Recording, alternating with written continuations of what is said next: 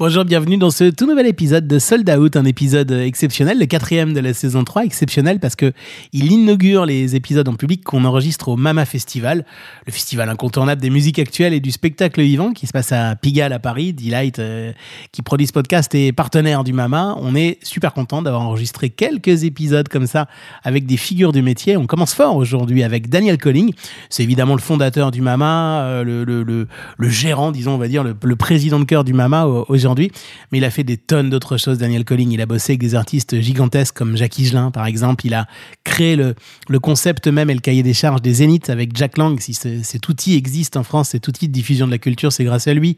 Il a également été le fondateur du Printemps de Bourges. Autant vous dire qu'il a des tonnes de choses à nous raconter dans, cet épisode de, Sold Out et euh, plein d'anecdotes. Et voilà, on, est très content, vous voulez avoir Daniel Colling depuis longtemps. On est honoré et super content de, de l'avoir eu, de l'avoir enregistré dans son festival, chez lui. Et puis on y a croisé aussi dans ce festival des amis de Sold Out, des amis de la maison, puisque c'est euh, Patreon qui est le partenaire du podcast cette année, de notre podcast, et qui lui donne des ailes. Patreon, P-A-T-R-E-O-N, il y en a même qui disent Patreon. Vous savez que bah, leur boulot à eux, c'est de, rendre la vie des, créateurs de contenu plus facile. Alors, dans les créateurs de contenu, c'est des gens qui font comme nous des podcasts, mais ça peut aussi être tout simplement des, euh, des artistes, des musiciens, des chanteurs, euh, des gens aussi qui, euh, qui, veulent se produire sur scène. Et euh, bah, comment, comment est-ce qu'ils font ça? C'est très simple fait. Patreon les met en rapport avec leur communauté et permet à ce que leur communauté leur euh, donne de l'argent par abonnement ou ponctuellement, ce qui permet aux créateurs de contenu d'arrêter de, cumuler souvent avec des, des boulots alimentaires qu'on fait parfois en début de carrière pour se focaliser euh, sur leur carrière et sur leur art. Et ça marche de mieux en mieux en France. Au début, c'est né euh, aux États-Unis, c'est né de l'autre côté de l'Atlantique et là, c'est vrai que c'est en train de grandir très fort en Europe et tant mieux parce que vraiment, c'est voilà, c'est ça, correspond aussi aux valeurs de Delight de, de permettre aux gens qui ont une intention artistique et qui montent sur scène d'exister. Patreon très proche de nous et en plus c'est une boîte bienveillante qui partage euh, la data avec euh, avec les artistes et les créateurs de contenu. Donc on est très content d'être accompagné par Patreon cette saison et on est super heureux de vous proposer ce quatrième épisode de Sold Out qui commence maintenant. Est-ce que tout est prêt? Oui, monsieur le directeur. Bon, alors je vais faire commencer. On parle de trajectoire de vie, on parle de carrière, on parle de, de choses vécues par, euh, par des professionnels du spectacle vivant. Parfois je me demande ce que je fous dans ce métier. On parle de spectacle, on parle de spectateur, on parle de producteur, on parle de billets vendus. On parle d'humain, non? Je peux vous dire que Johnny Hallyday au Stade de France à côté, c'est un Playmobil dans un évier. Hein Sold Out. Sold Out. Le podcast de Delight. Le podcast de Delight. Je me nomme Daniel Colling. Euh, j'ai un certain âge. Euh, je ne suis pas tout jeune et j'ai derrière moi un certain nombre d'années de métier de cette profession qui se nomme euh, entrepreneur de spectacle. Premier billet vendu, Daniel. Alors, ce qui me permet, premier billet vendu, de faire euh, allusion à, au premier spectacle que j'ai pu organiser euh, lorsque j'étais étudiant à Nancy et que à cette époque, euh, on était dans les années euh, 67 par là, 66, 67. Donc les années 60, le spectacle entre guillemets de chansons de variété s'effectuait dans les cinémas en France. Et donc c'est au cinéma Le Rio à Nancy. Euh, où étaient présentés euh, Grimald White et Anne van der Love euh, que j'ai vendu mes premiers billets. Et le tout dernier billet que vous avez vendu, Daniel bah, C'est certainement il y a quelques minutes à propos de Mama. Euh, alors effectivement, il y a aussi d'autres billets qui se vendent dans, dans des zéniths que j'exploite, puisque j'exploite, euh, autant présenter hein, tout de suite, hein, j'exploite trois zéniths en France, celui de Paris historiquement depuis son ouverture en 84, euh, celui de Nantes, le zénith de Nantes et celui de Toulouse. C'est les plus beaux, hein bah, C'est ceux Ouais, qui, qui marchent les le trois, oui, qui font le plus de spectateurs. En tant que Zénith, j'entends. hein. Il y a d'autres salles euh, plus grandes, euh, mais voilà, en tant que Zénith. Sold Out saison 3, épisode 4, avec Daniel Colling, qui est ici en tant que cofondateur et gérant du Mama, mais qui est aussi exploitant de Zénith, entrepreneur de spectacle, cofondateur du Printemps de Bourges et tellement d'autres choses. On va en parler dans cet épisode qu'on enregistre en public, derrière le bar de l'Élysée Montmartre, en plein cœur de ce festival, le Mama, à Pigalle à Paris. Bon Daniel, promis, j'ai pas fait exprès, hein, c'est pas encore un truc de, la filière de Nancy, mais c'est quand même là que tout a commencé pour vous, hein, je crois. Ah oui, c'est sûr. Bah oui, c'est. Moi, je suis né dans une petite ville euh, à côté de Nancy qui s'appelle Lunéville. Et donc, euh, très vite, je suis allé faire mes études à Nancy, quoi, étudiant. Et, là, euh, en parallèle à mes études, j'avais monté euh, avec des copains une association en 1901 qui s'appelait Forum. Euh, et que à Nancy, on était trois, groupes. Il y a des gens qui s'occupaient de jazz, Xavier Bro- Broker, qui a donné le fameux Nancy Jazz Pulsation, n'est-ce pas?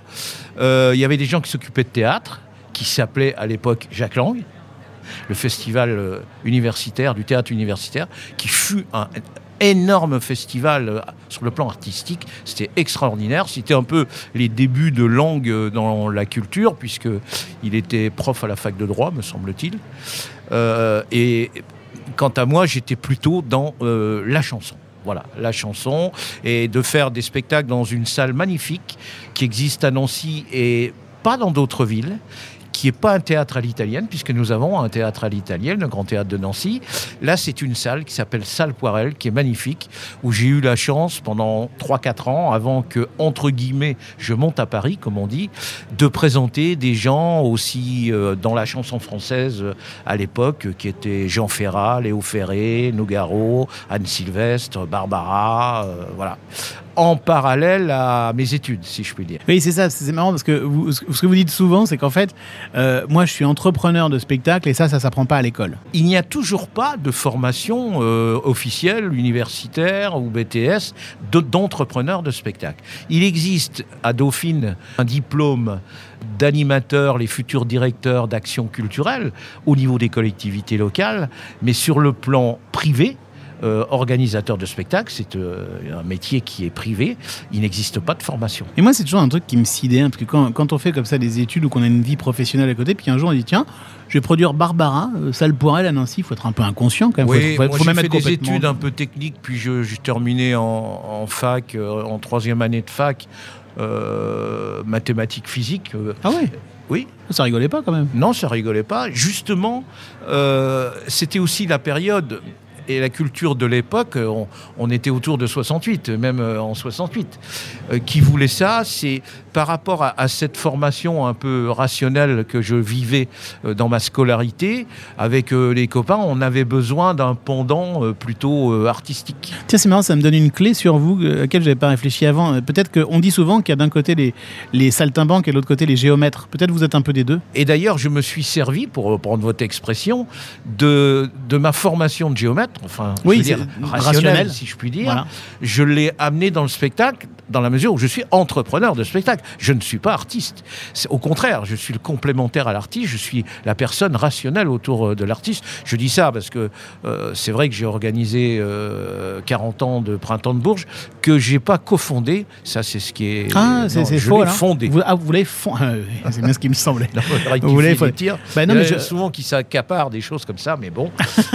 Bah, allez, on, on Je balance. le dis modestement, On balance. mais- Non, mais, oui, non, mais faut autant dire les choses, on est là pour ça. hein. Mais là, ouais, donc Bourges, vous l'avez fondé. Ce Oui. donc, on saute directement. On est, tout ça commence dans les années 70 à Nancy. Hein, les, cet épisode nancéen dont Oui, on j'ai eu une période de 70 Voilà. à 76 C'est ça, Nancy. euh, où j'ai tourné. Non, non, non, non. Là, euh, Nancy, c'était 67-70. D'accord. Mes périodes estudiantines.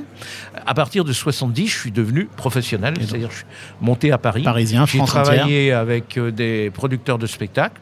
J'étais tourneur, comme on dit. Mhm. Euh, j'ai pu tourner avec Léo Ferré, dans la France entière, avec Ah oui. Nogaro, avec Alan Stivell, voilà.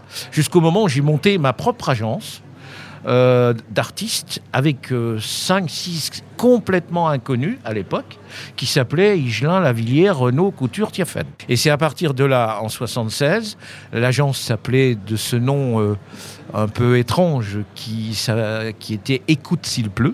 Pourquoi? Et pourquoi? Parce que c'était le nom d'une rivière qui coulait dans l'Essonne à côté de chez moi. Mais comment, comment ça, le nom d'une rivière? Écoute s'il pleut? Oui, Écoute s'il pleut. Il y a une rivière qui s'appelle Écoute s'il pleut, Ah bon? qui se jette dans la Seine d'ailleurs, euh, au, au niveau de d'Evry, C'est Corbeil. très poétique. Voilà. C'est ce que m'a dit Trenet, Charles Trenet. Ah J'avais invité au premier printemps.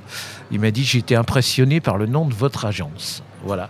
Et tout ça pour euh, boucler la boucle euh, du début, avec cette petite euh, agence et des artistes débutants. Nous sommes dans les années 75-76. Je me suis dit, pour les promouvoir, ce serait peut-être bien que j'organise un festival. qui n'existait pas à cette époque. Il n'y avait pas de festival dans cette couleur artistique de la chanson euh, variété et rock euh, qu'on appelle aujourd'hui aussi musique actuelle. Et boum, 77, le premier printemps Premier de printemps. Mais alors, euh, avec la- déjà un petit peu la forme actuelle ou quelque chose de très embryonnaire? Ah non, c'était, il y avait déjà toutes les bases de la forme actuelle que j'ai développée et dirigée euh, pendant 40 ans. Donc, c'est-à-dire euh, dans plein d'endroits dans la ville, euh, quelque chose qui. Plein d'endroits dans la ville. Euh, L'un des paramètres euh, de base de l'identité du printemps de Bourges, c'était quand même la concentration espace-temps. hein. C'est-à-dire, euh, ça dure cinq jours et on essaye d'avoir des salles dans un endroit proche de manière à avoir, euh, j'allais dire, un, un public so- socialement en foule, quoi. Oui, oui, oui. Alors c'est vrai que c'était nouveau à l'époque. Il existait le festival de jazz d'Antibes, il existait un autre festival dans le théâtre que je connaissais bien pour y avoir travaillé, c'était Avignon. Mais on est dans le théâtre, Avignon qui existe toujours, qui est un très grand festival euh, sur le plan international, mais dans ce domaine de nos musiques qui émergeaient dans les années 70, j'allais dire en vis-à-vis de la variété ambiante de l'époque, euh, du showbiz, c'est-à-dire euh, des Claude François, Sardou et autres Sheila, euh, il y avait une autre euh, génération d'artistes, certainement euh, issus de toute la, la- la- la- philosophie et de la culture de 68, qui arrivaient euh, et qui voulaient se distinguer des premiers d'ailleurs. Euh, ils ne voulaient pas faire les mêmes télévisions, etc. Et il fallait s'occuper d'eux autrement. Voilà. D'où cette agence que j'ai montée avec les cinq artistes nommés tout à l'heure. Ouais, et- Alors maintenant, quand on dit à des jeunes de 20 ans, euh, euh, voilà, j'avais 5-6 jeunes autour de moi, Higelin, Lavillier, Couture, qui eux, aujourd'hui, il y en a même qui ont disparu. Euh, Jacques Higelin, je m'en suis occupé pendant 25 ans. J'étais son producteur euh, 25 ans. Bah ouais, bon, faut, faut qu'on s'en dise deux mots parce que c'était comme ça qu'on s'était croisés. Vous vous en souvenez pas Moi, j'avais 20 ans, j'étais stagiaire à l'époque et de- au Zénith de Nancy. Et, c'est vrai que vous m'aviez gentiment fait visiter le Zénith de Paris. Et boum, on avait pris votre voiture, on était parti vers le cirque d'hiver. On avait déboulé dans la salle quand Jacques Higelin sortait de scène. On est rentré dans les coulisses et je me suis dit, c'est là que je travaille et c'est un monde inouï. Vous faisiez quoi avec Jacques Higelin? Bah, là, j'étais euh, son producteur. Higelin, je- j'ai eu deux périodes de travail avec lui. Il y a eu la période Écoute s'il pleut, 96 jusqu'à 2000. Il y a eu un petit trou et j'ai retravaillé avec lui en 88 jusqu'à euh, jusqu'à jusqu'à jusqu'au Père Lachaise euh, il y a trois ans. Ouais. Eh oui, hélas. Voilà, c'est-à-dire je lui ai fait tous ces spectacles parisiens, à la Villette, euh, au Grand Rex. Alors au Cirque d'hiver, c'était en 1995. Oh là là, Voilà. quelle mémoire. Exactement, 95. Ah oui, euh, j'ai forcément la mémoire parce que quand vous produisez un artiste, vous êtes impliqué. C'est moi qui choisissais les salles. Enfin, je lui proposais bien sûr, mais euh, il me laissait faire. Il faisait confiance par rapport à ça. Je choisissais les décors, l'affiche. Ah oui. Ah oui, c'est ça le métier de producteur. hein. Et est-ce que ça va jusqu'à parler à l'artiste de la durée du set? Parce que Jacques Higelin était réputé pour faire des sets interminables. Alors, la durée du set, euh, à un moment, euh, Jacques, euh, il était un vrai artiste, c'est-à-dire euh, relativement incontrôlable. Mais pendant longtemps avec lui, j'ai travaillé, euh, comment vous dire, sur, euh, la playlist. C'est-à-dire, euh, bon, les chansons, lesquelles, par où on commence, par où on finit, voilà. Alors après, il tirait un peu dessus. C'est sur une chanson qui durait 5 minutes, il pouvait lui, lui la laisser 8 minutes parce qu'il avait un une manière de faire et une relation assez unique au public. Voilà. Pour ceux qui connaissent euh, et qui ont aimé et qui ont vu Jacques Higelin, ils ne seront pas étonnés de mes propos. Et parlant de ça, je crois que vous avez, quand, quand on vous demande dans, votre, dans tous les artistes que vous avez accueillis, dans les zéniths, ou que vous avez produits, euh, et surtout accueillis comme ça, des, des- des souvenirs inouïs, vous citez parfois d'autres artistes que, que ces six-là. Vous citez parfois euh, Prince ou même Jean-Jacques Goldman. Jean-Jacques Goldman qui vient d'avoir 70 ans, dont on a beaucoup parlé ces derniers jours. Oui, c'est vrai. Euh, et d'ailleurs, euh, je salue Jean-Jacques au passage, dans la mesure où tous les spectacles qu'il a fait à Paris, pratiquement ces passages parisiens, comme on dit dans notre jargon, il les a fait au Zénith de. Paris. Les zéniths, c'était sa qu'il a occupé quelquefois jusqu'à cinq semaines. C'est-à-dire, il a le record, je crois, euh, 120 concerts à, à 6500. euh, il a le record euh, du Zénith de Paris. Mais il n'y a plus personne qui peut faire ça. Il est tout près de Renault. et record. Ah ouais, ouais, ouais. D'accord. Ah, c'est drôle ça. D'accord. Et oui. Ouais. Et pourtant, c'était pas un mec de scène au début, Jean-Jacques Goldman. Non, non. C'est la sincérité, c'est quoi le... qui fait la différence? Bah, il était musicien euh, et j'allais dire avant tout auteur-compositeur. Et puis euh, voilà, à un moment. Bon, alors je connais son histoire euh, avant Zénith, dans les années 70, Typhon et tout ça, le groupe qu'il avait monté, bon, je connais relativement peu. Moi, je l'ai côtoyé à partir de, de 84, quand le Zénith a été euh, ouvert. Mais il a fait de très très beaux spectacles au Zénith. Quand on dit c'était pas un artiste de scène, il avait quand même une relation très très forte au public. Euh, C'est D'ailleurs, aujourd'hui, je le dis comme je le pense, avec euh, toutes mes années de carrière derrière moi, il est entre guillemets commercialement, hein, c'est pas un mot grossier forcément, certainement l'artiste français le plus fort aujourd'hui. C'est-à-dire si il, rentrait en spectacle, certainement, enfin. C'est lui qui décidera, mais je veux dire, c'est pas sûr du tout qu'il revienne sur scène, mais s'il rentrait sur scène, je veux dire, il aurait le record euh, de- du nombre de spectateurs aujourd'hui. On pourrait presque faire cinq semaines au Stade de France. Parce qu'il aurait à la fois tous les nostalgiques de, de son public des années 80 et des chansons qui restent aujourd'hui, on l'a écouté en radio, en télé, il y a eu des émissions très récentes qui sont toujours d'actualité et qui n'ont pas une ride, si je puis dire. Et donc qui peuvent intéresser aussi le jeune public aujourd'hui. On s'est laissé guider par la conversation. Alors, on a sauté euh, chronologiquement Bourges en 77, hop, jusqu'à l'ouverture du Zénith de Paris en 84. Ouais. C'est quoi la, la manie? Parce que vous dites, je suis producteur, donc je suis, je suis producteur, je suis entrepreneur de spectacle, je suis patron de festival. Il me manque plus qu'une salle. C'est ça l'idée? Non, non, non, ça c'est le Zénith, ça s'est pas tout à fait passé comme ça. Euh, bon, le printemps, euh, voilà, je vous ai dit un peu la, la vraie origine et surtout, il n'y avait pas de festival en France. Mais bien sûr.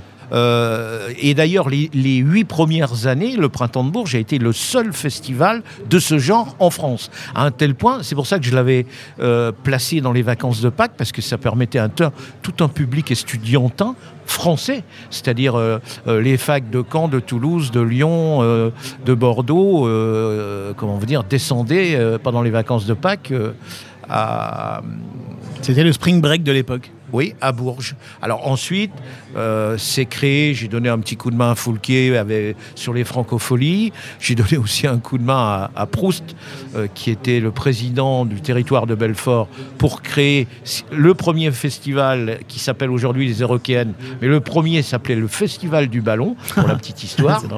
Ballon d'Alsace, n'est-ce oui. pas? Je parle un, un Lorrain. Eh oui Euh, enfin, on est limite Alsace, Ouais. territoire de Belfort. Là. On fait croire qu'on est copains. Voilà, c'est ça. Et ensuite, bon, euh, de nombreux festivals se sont développés euh, à partir des années 90 en France pour aujourd'hui. euh, euh, on en dénombre euh, un millier. Tout ça pour vous revenir au Zénith.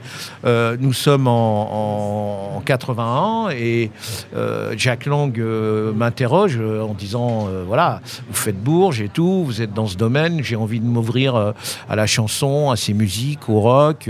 alors il rencontre aussi quelques artistes, dont Aubert, et on convient que le problème, c'est qu'il manque des salles adaptées à ce qu'on appelle la chanson, la variété. Ah oui, on jouait- à l'époque, on jouait dans les parcs expo, dans les, trucs, jouait dans les parcs improbables. euh, à Nancy, j'en ai fait beaucoup. Vous savez qu'à Nancy, en 71, j'ai fait le Pink Floyd dans le hall euh, CD euh, du parc expo de Nancy. Et en 93, les Who. Les Who, où j'ai j'ai vendu 10 000 places en 10 jours, 1000 par jour. Voilà, je ferme la parenthèse. Ah, c'est des halos bestiaux, quoi. Enfin, ça ressemble à rien. Bien sûr, avec des plafonds très bas, enfin, c'est pas fait pour du spectacle. Donc, la- la- la- le Zénith a été une réponse d'un équipement adapté à la fois pour l'artiste, ses musiciens, euh, c'est-à-dire des loges confortables, des catering, comme on dit, euh, des espaces scéniques qui lui conviennent, d'une part, mais aussi euh, tous les éléments du meilleur accueil pour le public, qui commence par des parkings, un accueil, un hall, des bars, etc. Alors bien sûr, traitement acoustique, confort, bonne scénographie. La scénographie, c'est le rapport de la disposition du public par rapport à la scène. Donc tout ça a été étudié et le Zénith de Paris est le prototype.